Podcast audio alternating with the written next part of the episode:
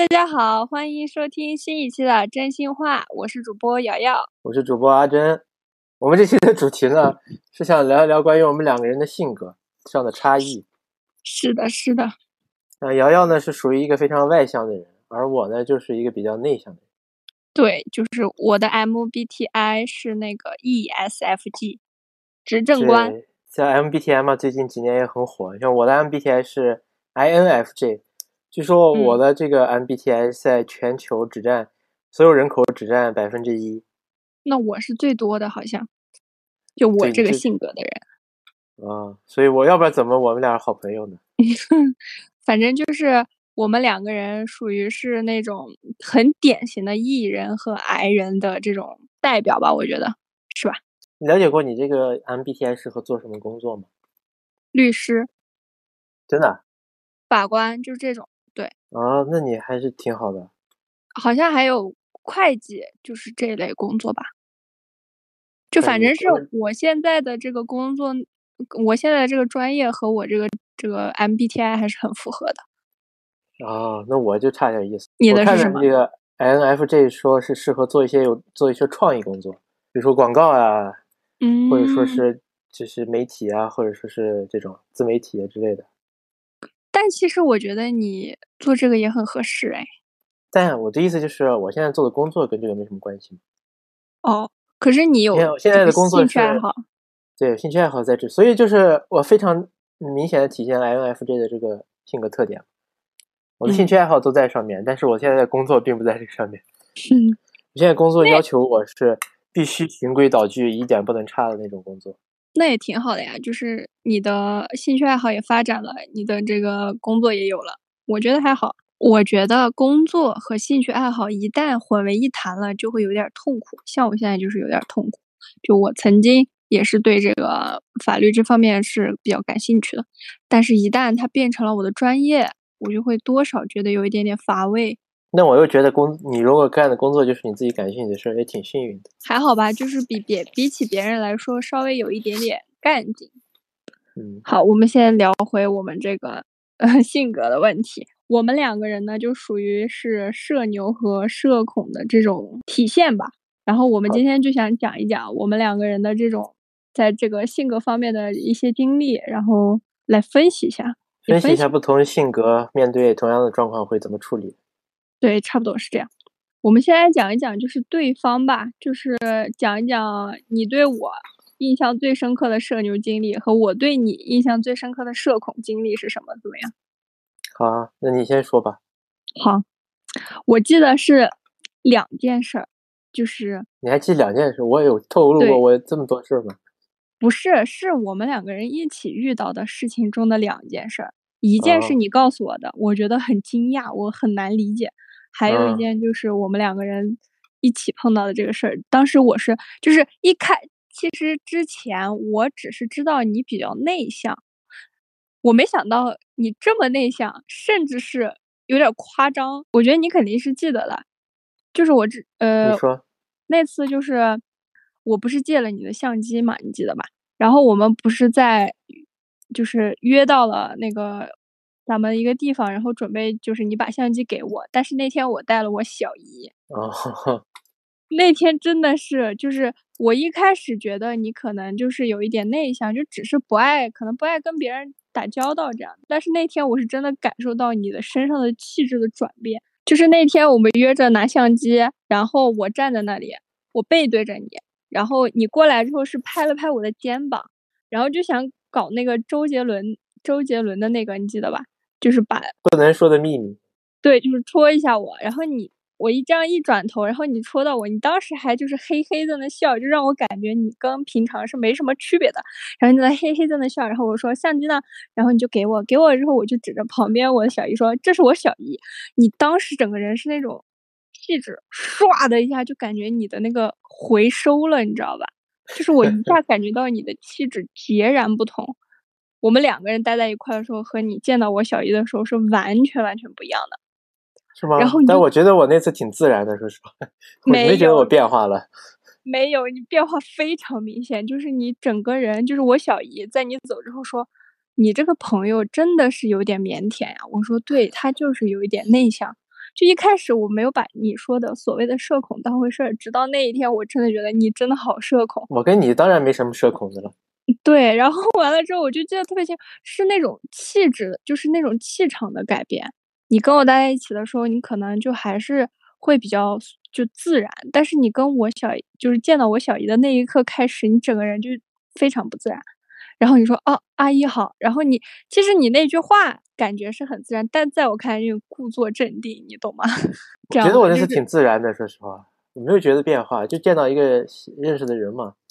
所以就是这种新认识的人嘛。对这种这种这种气场变化，我觉得就只有别人才能看出来。像我就是很明显的看出来，你当时是有一些扭捏的，就是有一些些不自然的。就这个事儿真的给我印象非常深刻。我就是觉得哇塞，原来我的朋友有这么社恐。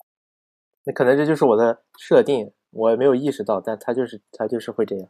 嗯，对，可能是这样。然后还有一件事儿，是你给我讲的，说。你在坐公交车回家的路上，然后碰到了一个同院子的叔叔，关系很好。同院子的叔叔是我爸爸的弟弟，亲弟弟。啊，哦，是吗？那是叔叔。那哦，我以为是你叔，就是同院子叔叔，原来是你爸的亲弟弟。对呀，那也得叫叔叔嘛，那个称谓就是叫叔叔嘛。是，但是那是你亲戚。对呀。我以为不是你亲戚，就是你爸的一个朋友。好，继续讲。这是我爸的亲弟弟，我叔叔。好吧。他看到了他叔叔跟他坐了同一辆公交车，但是他为了不跟这个叔叔打招呼，就也不是为了不跟他打招呼，就是有一点不想，对吧？不是打招呼的问题，就是我就是正好我的准备的故事里有这个，我就顺着讲一下。嗯，你说。那是上大学之后，然后有一天在我初中那边玩，然后玩完我就准备回家嘛，坐一辆公交车。就坐坐坐到华林那一站，就是我们那边一个建材市场，嗯，就看到上，然后上上上人了嘛，就到站上人嘛，上上上完发现上就看上前面那人好眼熟，但是他没有发现我，我那时候我叔叔在低头玩手机，嗯，但我就担心呀，他总会看到我的，因为他要下车呀，而且 我叔叔住的住住的离我们家也很近，就在我们家下两站吧，可能，嗯。他肯定会看到我的，我又不想不想有太过过多的交流，你知道吧？然后我就我就在那做心理斗争，我是应该我先给他打个招呼去，还是说等他看到了我再跟他打招呼？但是我想，如果等他看到我，他会不会觉得我早就看到他，但是不想跟他打招呼呢？哎呀，这然后我心里就各种斗争，然后我在关门的前一刻我就下车了。啊，这个真的是把我笑死了，而且。你给我讲的时候，我不知道那是你的叔叔，就是我以你跟我说的叔叔，我就以为是你爸爸的同事，结果那是你亲叔叔。对啊，亲叔叔。那打个招呼怎么了呢？我也不知道怎么了吧，但是那时候我的想法就是我要下车，然后你就下车了。然后这样，然后就下车了，等下一辆我再坐回家的。对，我觉得你这个真的是非常社恐。然后下去之后，我在下下去之后，我又又在想。他不会看到我下车了吧？应该没有吧。刚好嘛，我们聊到这个了，那就聊聊这个话题吧。你要是在外面碰到了，偶然碰到你家亲戚，你会有什么办？你会有做什么吗？我当然是会去打招呼啊，这不是很正常的事儿吗？就是不熟的亲戚也会打招呼啊。这这对我来说毫无压力，好吧？我也不知道，我从小我有一个类似的故事。嗯。是，嗯，这次是。不是亲叔叔，是我爸爸战友的，就是你爸爸的朋友呗。对我爸爸战友的儿媳妇，这么远？对他之前我小的时候，就是小学还是初中的时候，我们一起出去旅行过一个星期。我爸，然后他，他他爸，然后我们一起出去，就一家就是家庭式那种旅游嘛，就是见过那一次。然后我感觉我跟这个姐姐关系也不错。然后呢？他我一直知道他在我小姨家门口开了一个奶茶店，然后前两天我不是到我小姨家去住了吗？在我小姨家住的时候，我小姨说跑想去买点蛋糕，我说那行啊，我们就去呗。然后去的过程中呢，我不知道他在那开了蛋糕店，就是他等于开了两个店，一个蛋糕店，一个奶茶店。我想的是，如果要是去奶茶店看到他了的话，跟他打个招呼。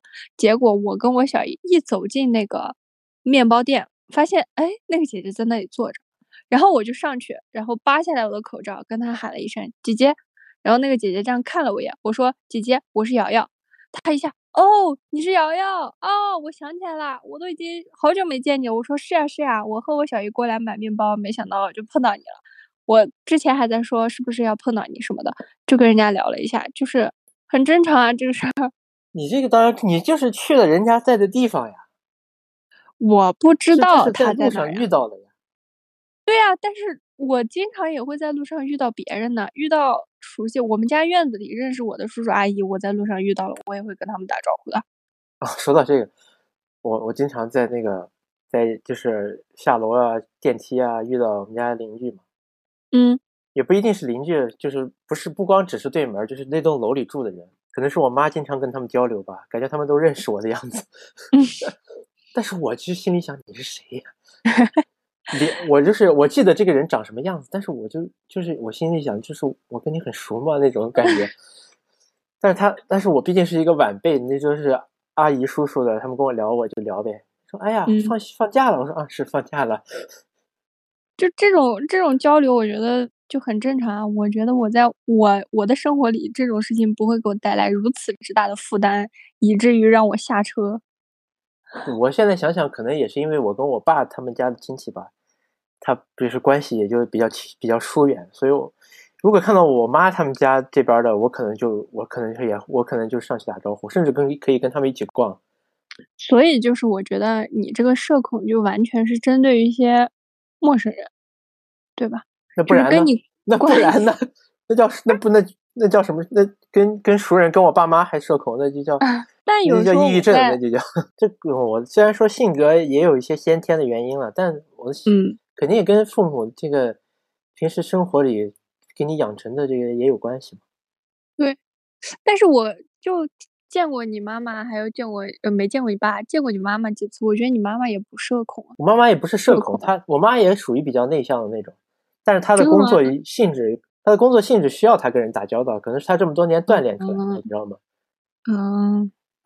确实，像我看你们家的各种兴趣爱好也好，然后你的兴趣爱好也好，基本上都是一个人的。像我，我我们家，我们家每一个人的兴趣爱好都是需要非常多人、非常热闹的情况下才能做到的那种兴趣爱好。对啊，我为什么喜欢打羽毛球？因为你顶多两个人对着打就完了。你看，你妈带你去学画画也好，你会画画吗？小时候学画画，对，然后呃，学那个吉他，就是基本上都是你一个人就可以完成的，不需要和太多人交流。像我小时候在学什么？我小时候在学跳舞，我妈还会带我去之前南湖广场上面去跳舞，让我站在老头老太太吗？就那种小孩的，让我站在第一个，然后 one two 恰恰 one 那种。还有就是我们家有一个习惯，就是让你能理解为什么我们家会我会这么社牛，是因为我说实话，我在我们家里算是最不社牛的一个。天，真的，我得亏没跟你们家家人有过来往，不然我压力太大了。呃，真的，我们家聚会，就比如说每年有一个聚会吧，过年的时候要在一起聚会，我们是以家庭为单位要出节目的。就比如说过年了，春节联欢晚会，我们家的春节联欢晚会就是一边放着电视，一边每一家表演节目。我们做饭也是以家庭为单位，嗯，比如说我们家两个热菜一个凉菜，我小姨家两个热菜一个凉菜，然后这样凑成一桌饭。然后呢，因为为了玩嘛，本来也就没什么事儿，过年热闹嘛，我们就要准备节目。然后我们每一个人为什么你们要准备节目呢？没有春晚看吗？互相演着玩啊，春晚确实，春晚确实不好看。对啊，我们在一块就是玩，就先表演节目，表演的差不多了，我爸爸他们就开始去打牌，然后或者是喝酒，喝差不多了，我们全家人就会坐在一起炸金花。我、我哥哥就是所有人都上桌，就不分小孩、大人还是长辈、晚辈，所有人坐在桌上，一块钱一块钱的炸，就属于那种，我们会坐在一起。还好吧，你这个算什么社牛啊？你这家里聚会当然热闹一点。还有家聚会我也挺热闹的。还没讲完，我们家还打着打着突然打到邻居家去了。不是，还有一个传统就是我们每年会挑一个时间大聚会，就是大到全家三四桌那种大聚会，你知道吧？哦，人多嘛，然后聚会呢，我们就会有人有一个亲戚带来他的口风手风琴，口风琴，手风琴，然后呢，吃的喝的差不多的时候，他就拿出了他的手风琴开始拉琴，什么呃那个什么哒哒哒哒哒，那是什么来着？青春舞曲，哦，对，先来一首青春舞曲，然后这个时候就是我这些叔叔伯伯，还有我的什么姨妈、什么姨奶奶们开始站起来，唱唱拿歌跳舞他们？的丝巾，然后开始跳交谊舞。嗯，确实厉害。对，所以其实我也是会跳交谊舞的。所以说嘛，我的意思就是，这是个性格的养成跟家庭环境也是有很大的关系的。对我们家就是每一个人，你都得有一些这样的这种东西。而且我爸当时为了加入我们家，他甚至专门去学了国标。加入你们家，所以你爸跟你妈第一次见面是在那个舞舞厅是吧？啊，没有，没有他们俩是相亲认识的。你 不用说这么细致，好，下一个。你这种情况我也经历过啊，比如在饭桌上唱歌那种，去哎，跟我爸朋友唱歌不算什么。听我说嘛，他们就是去跟我爸的朋友，他们他们好像哪天哪有次跟我爸的两个朋友，他们俩是一个抖音网红，就是在就是哦抖音在抖音上就是唱歌的，然后突然拿出一把吉他开始唱歌。但是对于我来说吧，我就觉得这个环境太吵了，我很烦。我我是来吃饭的，那你在我们家简直没有办法过活，因为我们家这个必须必须就是吃饭聚会就必须会有最后的节目，就是跳交谊舞。那我受不了。我也我会跟我爸跳，跟我干爹跳，然后跟我姨夫跳，跟我奶奶跳，跟我妈跳。我妈她跳的还比较年轻，她是那个什么霹雳舞还是什么的，她跳的很好。霹雳舞戴着断指手套那种是吧？不是，就是这是我们家的一个 social 方式。啊因为我们家人一般都不是很扭捏，就是在这些事情上，就算我觉得，就算一个很外向的、很内向的人，在我们家应该会觉得格格不入。你慢慢慢慢觉得，哎，那是不是我也要怎么怎么样一下？哎，那我是不是也要怎么怎么样一下？然后你就会加入他们。从小养成的习惯呗。对，家庭对性格的影响很大。家庭对性格，嗯对啊，家庭环境嘛。嗯，你看我这个性格，就算升到你家，可能也就还好。对你可能就是，呃，叫你你会来，你可能像我妹妹一样，我妹妹像我就是，比起我的话，她就比较内敛，就是我表妹，嗯她就属于那种，她也会跳，但是她很少跳，除就是她爸喝多了之后摁拉她，把她拉上去，她会跳两下。像我就是呃不用人拉，我爸只要一来，我知道他要找我跳舞，我就不用人拉，然后你上去 上桌，我给大家炫一个。啊，那倒没有，我就是会知道，就是他邀请我，就是那种邀请，你懂吧？然后邀请，邀请的时候我就上场了，但是像我妹妹，就是你邀请邀请没用，她得被摁拉上去。对，还有一次经历，我之前跟我妈还有我姥姥去去去成都嘛，然后有一个我爸的我爸的哥哥，不过不是亲哥哥，就是我们家嗯大爷、也在嗯那儿，他送他嗯女儿去上学，然后他找了一个火锅店，那火锅店是在一个怎么山边边儿一个大院子，那种野外的火锅店，你知道吗？然后那个他们在中间有个湖，他们在湖上搭了个舞台唱歌，太吵了！我那天真的是感 感受到了我情绪的不稳定，我都想掀桌子了。所以其实也是因为你自己本身性格比较安静，我觉得。我就心想，怎么可能在这么嘈杂的环境里吃饭呀？可是你聚会压力很大就是为了热热闹闹的嘛？我那是不是聚会呀？就是大家都在，所以吃个饭呀。这那这聚会吗？这就叫聚会吗？我在我眼里就是只有过年那种算聚会，你知道吗？那平常吃饭叫什么？像吃饭叫就是到饭点大家一起吃个饭嘛，正好再见一面。那就叫聚会，在我们看来，哎，那我就我那我不能理解这种事情。对好吧。那还有我的社牛经历，我觉得是第一次跟你搭话，我真的觉得我还是挺社牛的，第一次啊、对你说对吧？是我们军训的时候，高中军训的时候要说对。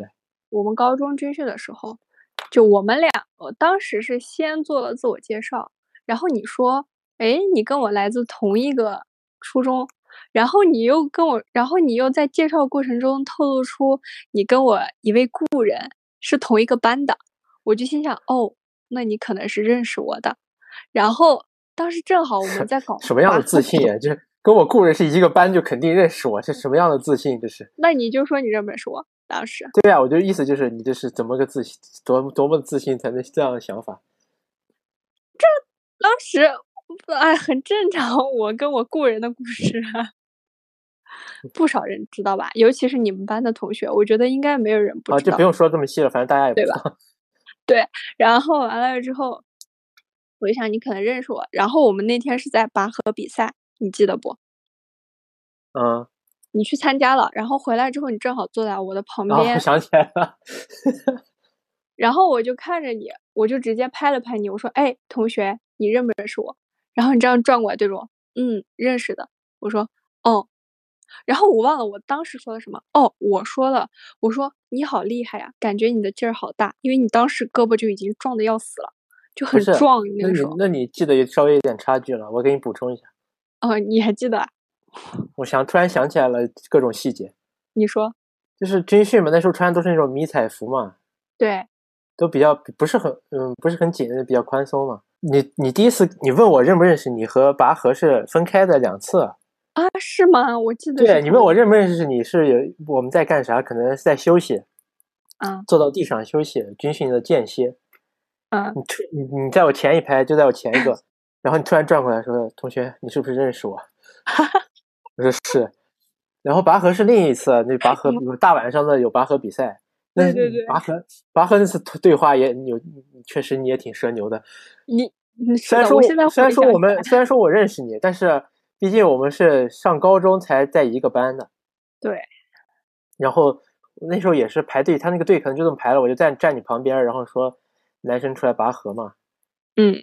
然后你突然跟我说：“同学，看你劲儿挺大的，你有肌肉，你有肌肉嘛？” 然后我把胳膊这样伸过去让你摸了摸。我现在突然想起来，确实挺社牛的。对对，是这样的，当时就是这样的。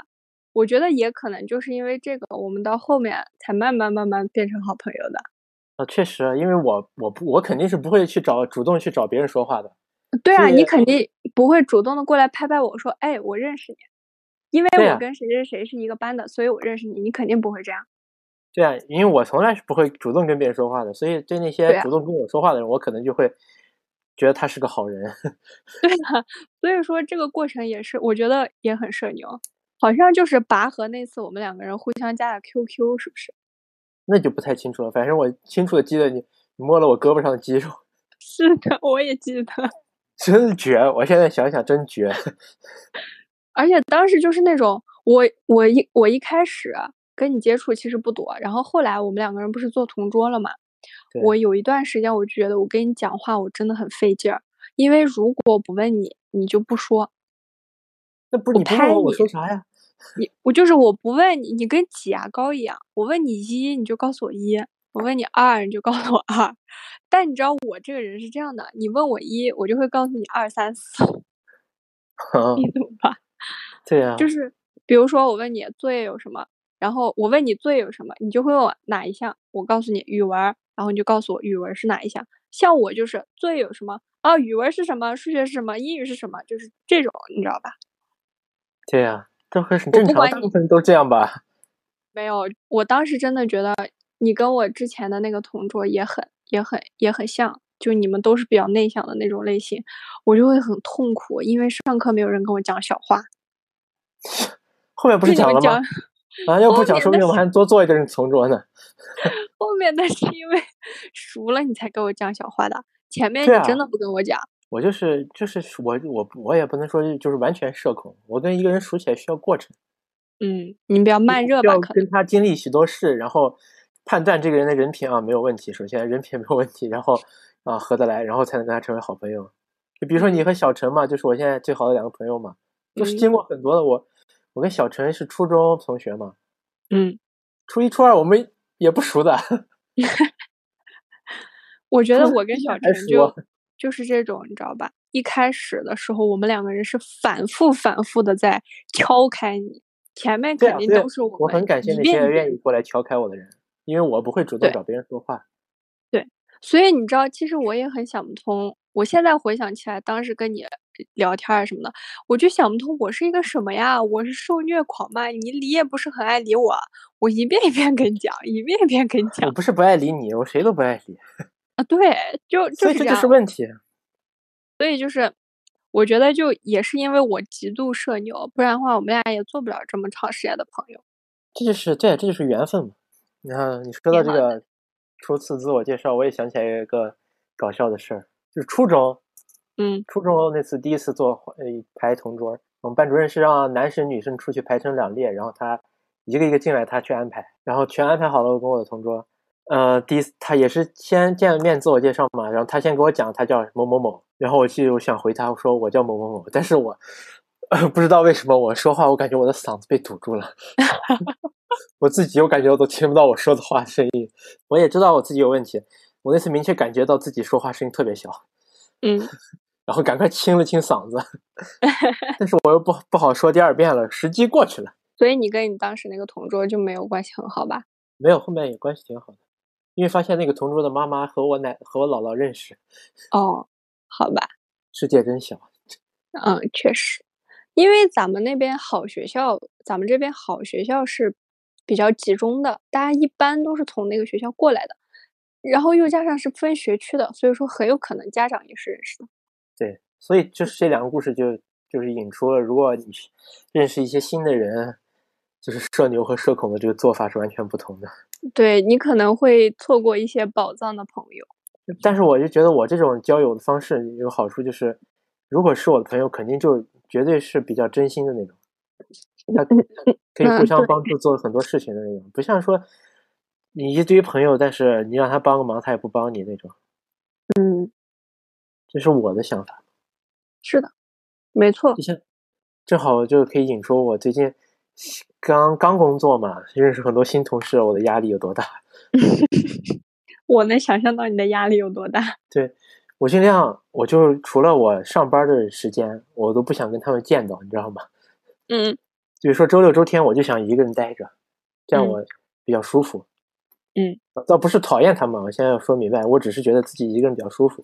嗯，对，然后但是正好嘛，反正我的吃饭时间，周末的我吃饭时间跟他们反正也是错开的，对，也遇不上。就是我平时早晨上班，我想多睡一会儿嘛，你知道吧？我可能就偶尔不会去吃早饭，可能九点上班，我八点四十五才出门，走到 走到办公楼，然后一般大部分时间都不会跟一起去上班的同事碰上，虽然说都是嗯住在一栋宿舍楼里，然后有一次就碰上了，是一个女生，在这个新同事里面还算是一个比较漂亮的女生，但是然后吧，就一路她她感觉也是性格比较开朗那种，就一直就脸上带着笑那种，露露出八颗牙齿那种，就比较，然后就一路跟我聊天儿。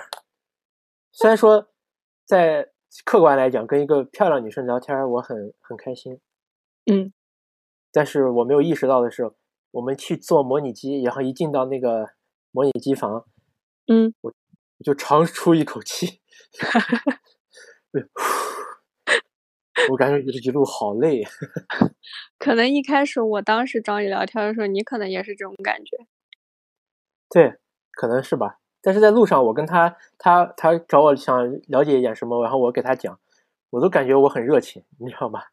但是就是一他他一看不见我就，我觉得你现在的性格已经比你上学那阵儿好很多了。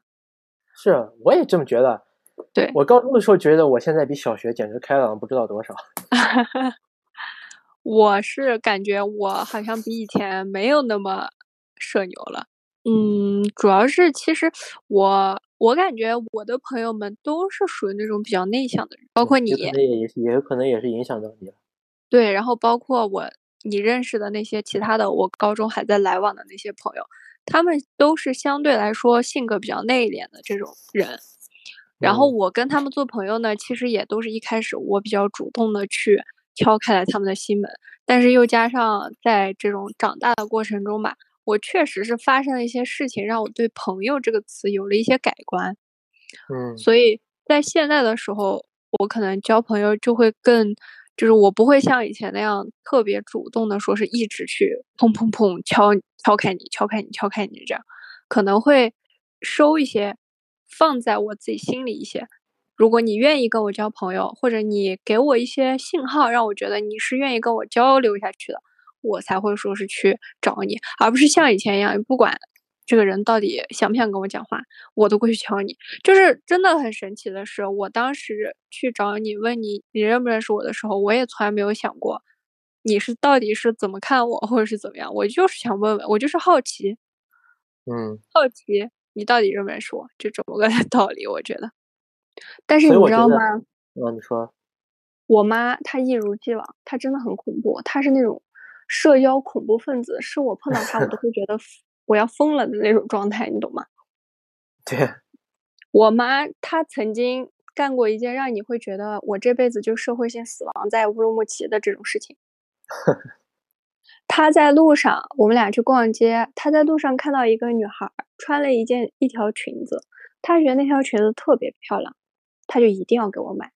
然后呢，我妈就说：“你说她这裙子是在哪买的？”我说：“那你上去问问她呗。”我真的就是开玩笑，我妈就真的上去问了。她过嗯去，哎，小姑娘，你这个裙子在哪买的？我觉得特别漂亮，我想给我女儿买一件。我当时站在那里，我我都快冻住了，你懂吗？我当时真的脸刷一下就红了，真的很尴尬？我觉得这个尬，还好呀，很尴尬的。你没有经历，你就会觉得还好，但是。真的非常尴尬。然后那个女生，你知道，像我们这种二十多岁的小姑娘，都有一点那种，这人干嘛呀？就这种感觉，你知道吧？是我嗯，能感受到那个女孩儿跟我，如果是我遇到这种事儿，也是会这种想法，就是这个人干嘛呀？就这种。但是人家还是很礼貌的回答了我妈在哪里哪里买的，我妈就逮住人家一顿狂夸，你知道吧？哇，我真的觉得你这个裙子非常的漂亮，真的很好看，我绝对要给我女儿买一件儿。怎么怎么怎么样，跟人家聊了很久。哎，你告诉我你这是什么码？我觉得我们家女儿跟你差不多胖瘦。我说妈，行了，别说了，我们直接去吧，好不好？然后那个那个女生也是有一点尴尬，然后我说谢谢，不好意思。然后她说啊，没事没事。然后我妈就真的带我去买了，去了那家店，就是硬是找到了那一条裙子让我穿上。穿嗯，上之后，就是那一天是一系列的社牛经历，然后完了之后，当场还有一对母女来买衣服，然后呢，那个女孩穿了另外一件衣服，我穿了一条我妈看到的裙子嘛，然后我们俩都在那试，试完之后我们俩同时出来，出来了之后，两个妈妈都坐在那里看我们，然后我就说妈，你觉得怎么样？我说可能是不是有点不太适合我？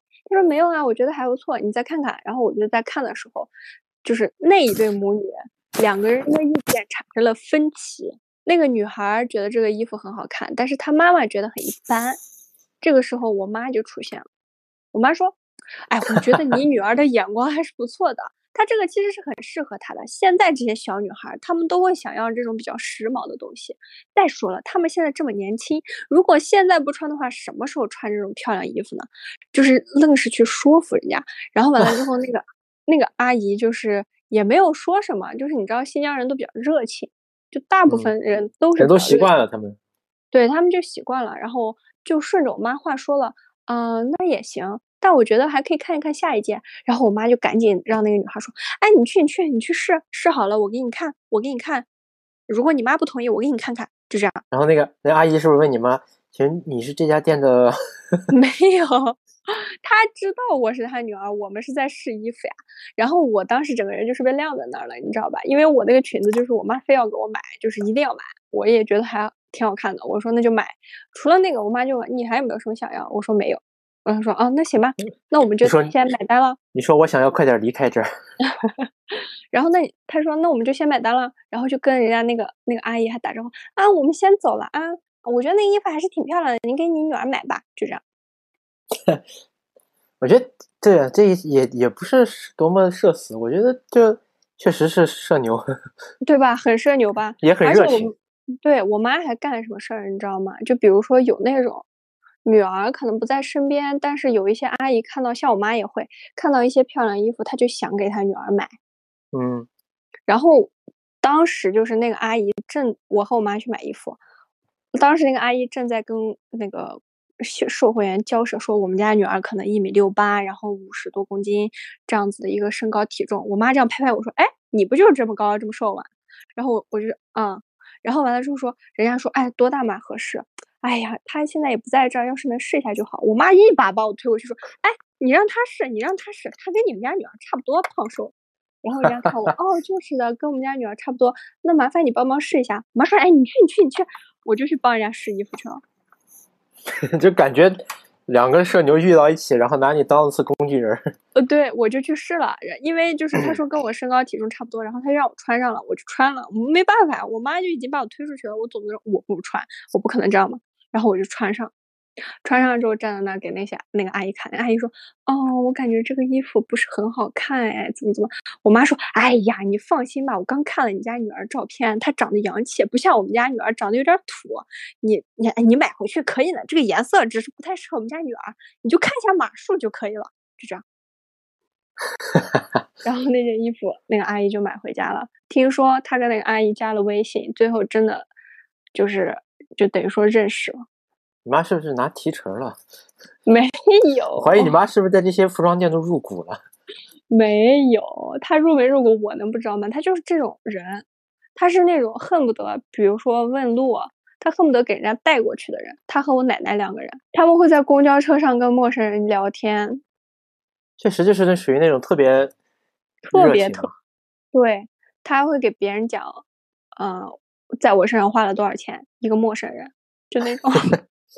哎呀，现在养个孩子真的太不容易。我们家这个我都不知道花了多少多少钱，在这种时候我就恨不得我不认识他，嗯，真的很尴尬。啊但是，但是如果是我面对那种如果有人来问我这个衣服是哪儿买的情况，我可能觉得还好，因为我是觉得那种感觉我的审美品味得到认可了。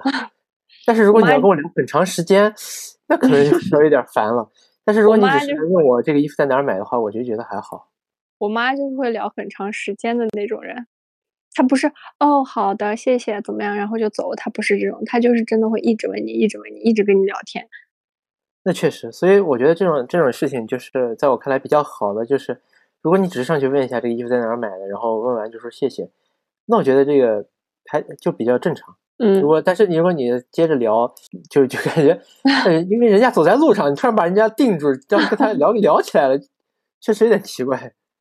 这可能跟我妈妈职业有关系，她之前是做生意的。啊，对，确实，那可能，嗯，我怀疑确实可能入股了。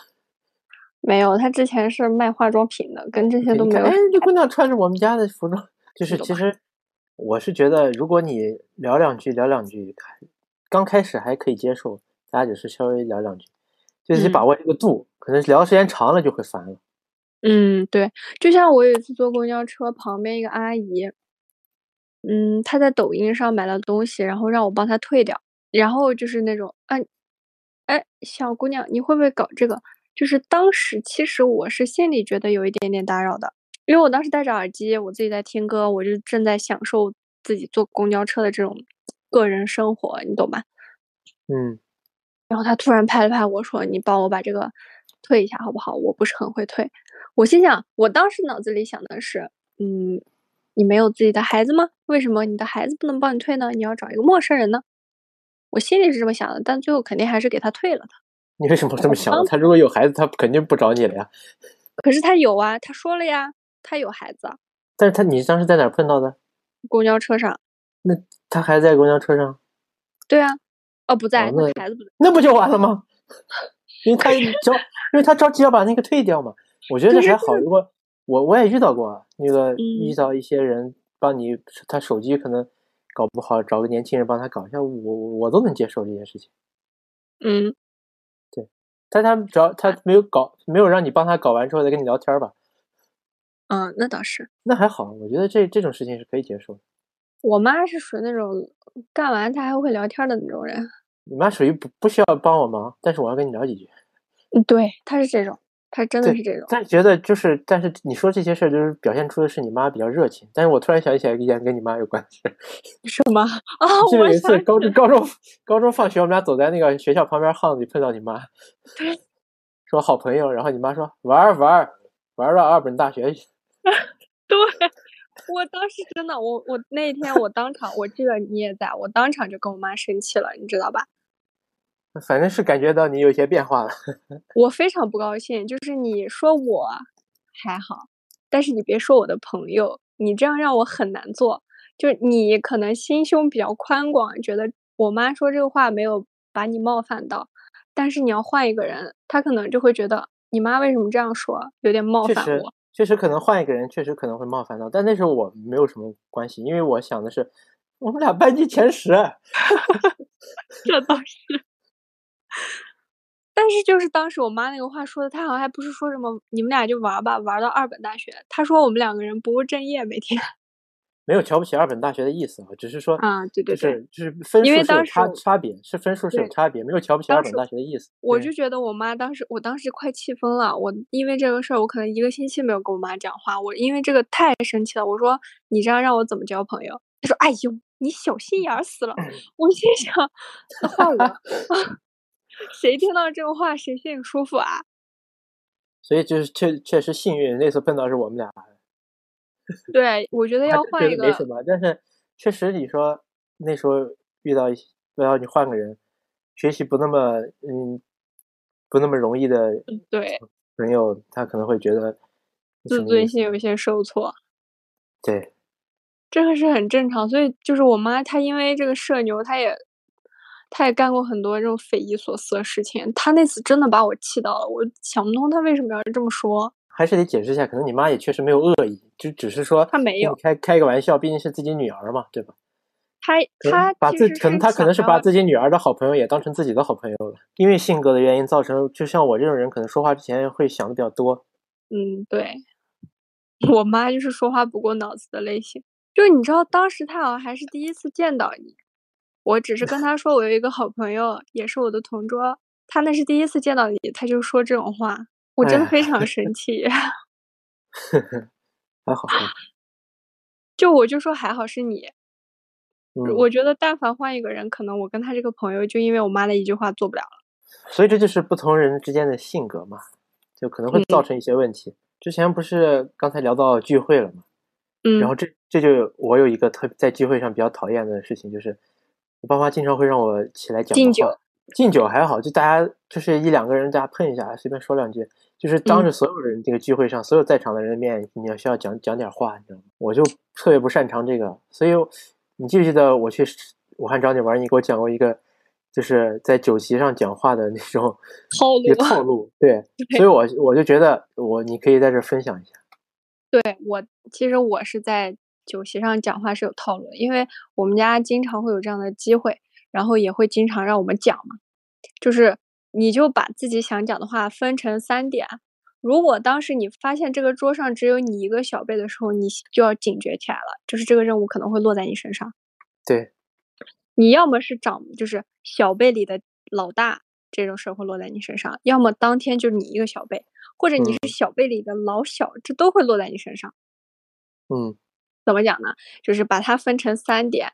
第一点就讲什么？感谢这个请客的人，谢谢他提供这么一个平台，能够让大家聚在一起，然后有这个机会进行一个交流。其次呢，就是祝这些长辈们，嗯，身体健康，万事如意，工作顺利。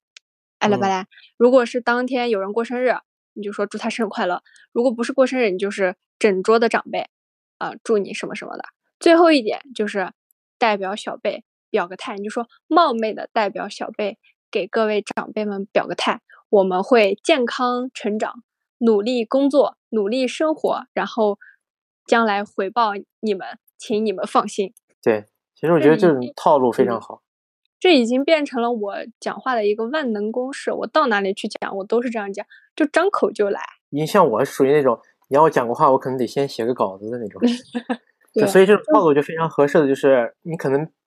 不想说，你可能不擅长说，甚至你压根儿就不想说，你就就简单的应付一下，把话套进去。嗯，对，是这样的。但其实我就觉得，呃，现在很多大人都爱让小孩去讲话，各种。然后我的想法是，我不太喜欢。如果我有个孩子的话，我并不希望他过早接触这些酒桌文化。嗯，我并不觉得这是个好事儿。但是，其实问题就是在于，经常有大人让你这么做。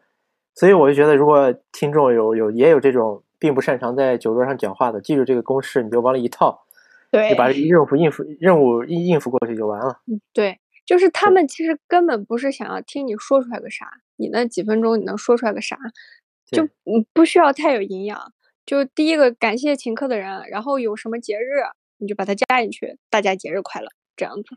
反正就是这个公式，我是屡试不爽。其实我还记得有一次一个经历，就是虽然说你是社牛，但是感觉感觉出来你比较恐惧的那一那一面了。什么时候？就是去武汉找你玩的时候，第一次，我啊们在我们在商场里，然后可能逛累了，在一个休息的地方坐着，啊然后有那种推销擦鞋的那种油油的那种人，你知道吧？啊突然冲出来两个人给我们擦鞋，啊！真的吗？我完全没印象了。我就对，然后我们说不用不用不用，然后他们俩才走，我就感那时候感觉到你眼中有点恐惧，可能恐惧的是要买东西这件事情。我觉得是是因为他们那个推销实在是太恐怖了。对呀、确实恐怖，突然蹲下来俩人给你擦鞋，谁受得了？然后你说不要，那俩人最后走的时候还感觉有点生气，我心想，啊，这不是我让你给我擦鞋的。对，武汉就是有一些地方它是有这种强硬强硬推销这种东西，所以你得特别坚定的拒绝它，它才能那种对，走开很多地方都有这种推销东西的，我不知道。但天津我去上学的时候，有很多推销笔的。啊。刚开始没有疫情的时候，学校里都有好多，后来是在外面能碰到好多。我记得有一次碰到个卖笔的，都是而且这种卖笔都是小姐姐，嗯嗯嗯，她过来找你搭讪，就感觉你是不是觉得自己有桃花运，突然告诉突然聊两句说，我这有两盒笔。最搞笑有一次遇到那那小姐姐问我你是哪儿人呀、我说我新疆人。哎呀，嗯太巧了，我姐夫也是新疆的，你买两盒笔吧。我心想这有什么关系？反正就是，其实我觉得，如果说我这种社牛限制在哪里会比较恐惧，就是这种推销的时候，我会有点害怕。确实，有时候可嗯。能他推销有一个是你他比较热情，太过于热情了，嗯，还有就是你毕竟是是一个花钱的东西，你可能也有点骑虎难下。如果你一直让他跟你说话的话，嗯，对，所以我到后来就是看到我在武汉的时候看到这种推销的，他一过来我就开始摆手摇头，不要不要不要不要不要不要不要不要不要为不要不要不要，就这样。对，所以我的习惯是我平时在外头我一直戴着耳机，假装听不见。对我其实里面没放歌，我都可能都都一直带着，嗯，我就对，是尽量避免有人跟我说话。我其实有个一直延续到现在的这个是一个社恐的习惯，什么？就比如说去就是跟服务人员交流，嗯比如说跟我妈一起去饭馆吃饭，嗯可能我一碗米饭不够，我想要第二碗，嗯哇，我就跟我妈说，哎呀，一碗不够，我想要第二碗。然后我我我也不是说我我让你妈你帮我要一碗，我也没说这句话，但是我就是我我不说话，就等着我妈去找那个服务员说，那这再来一碗米饭。因为我不想跟那个服，因为有时候我也不是不想跟服务员说话，因为如果有时候服务员就在我旁边，我可能就直接问他要了。嗯因为我这个人比较讨厌的是什么？大声说话，啊尤其在要是在公共场合大声说话，我就感觉我社死了。嗯，有时候因为但是所以有时候那个服务员站得很远，你得这样，你好你好喊他过来，对吧？对我我就得稍微声音大一点喊他过来，但是我又是一个特别恐惧这件事情的人，所以我有时候可能会，我不会我不会主动去跟我妈说妈你帮我要一碗，而是说哎呀这个我可能还得再要一碗，然后跟我妈说，然后我妈这种人，我妈这个银行嘛也算是服务行业，我妈就可能习惯，然后她就会主动去叫叫服务员帮过来帮我加一碗米饭，就是跟服务服务人员说话这种我嗯特别紧张。还有就是我在学校，我们学校有水果店，嗯大部分时候他卖的西瓜都是切成切好块儿放到一个盒子里，放到那个冰柜里。嗯，对，如果那样的话，就非常方便，我过去拿出来交钱，拿走嗯买走。但偶尔我会遇到情况是，我进去发现那个冰柜里没有切好的西瓜然后我就转一圈我就出去了。但那时候我非常想吃西瓜，但我又不好意思跟水果店老板说你帮我切一个西瓜，因为在在我自己自己平时如果在家我买西瓜，我买回来切开我是拿勺碗着吃的。对我们新疆都是这样的。对啊、但是在那儿的话，你他你让他，你你我就我就得说好多话，你你帮我切开吧。然后我又在想，如果我肯定吃不完一个，我让他切完，那剩下那一半怎么办呢？哎，算了，你想太多了。我过一段时间再来看有没有切好的吧。所以就是你们社恐可能会比较不愿意跟就是别人讲太多话，能不讲你们就不会讲。对，我就感觉跟一个陌生人讲一句话，就是突然有身上有压力了。还好，这种事情在我看来就 so easy 啊，就非常简单的一件事儿啊。对，就像平时如果如果就我一个人吃饭，那服务员又离我特别远，我会走过去。然后你走过去拿着碗说：“麻烦帮我加一碗米饭，对吧？”对，我可以，我也可以喊他，可能外人也不会觉得怎么样。这是就是我自己给自己的压力。嗯，我懂。我会走过去跟那个服务员说话。这我一直觉觉得各种性格就是，就它只是有区别，它并没有好坏。对，就是因为因为不同的性格，才造就了每一个人是这个世界上不同的个体。我一直觉得我这性格没有什么问题，我每天过得非常舒服。嗯，所以就是大家如果有不同的性格，可能也没有必要去懊恼什么。你如果觉得你羡慕这些人有朋友，比如说内向的人羡慕那些人交朋友好，你也可以去稍微改变一下，你主动跟别人聊两句，但并没有。但并也不要觉得自己的性格有什么问题。对，性格不会有任何问题。反正不管是内向的人或者是外向的人，每一个人他都会有自己的生活方式。你没必要说是为了去顺应这个世界，然后改变自己的生活方式。对，还是要让自己活得快乐一点。我觉得，对，只要你自己觉得舒服，那就没有什么太大的问题。对，好，那我们今天的这一期真心话就要到这里结束啦。大家也可以在评论里分享一些自己社恐或者是社牛的经历，让我们来看看大家都有多么的社牛或者是社恐。对，分享一下自己的经历。好的，那我们下一期再见。下一期再见，拜拜。拜拜。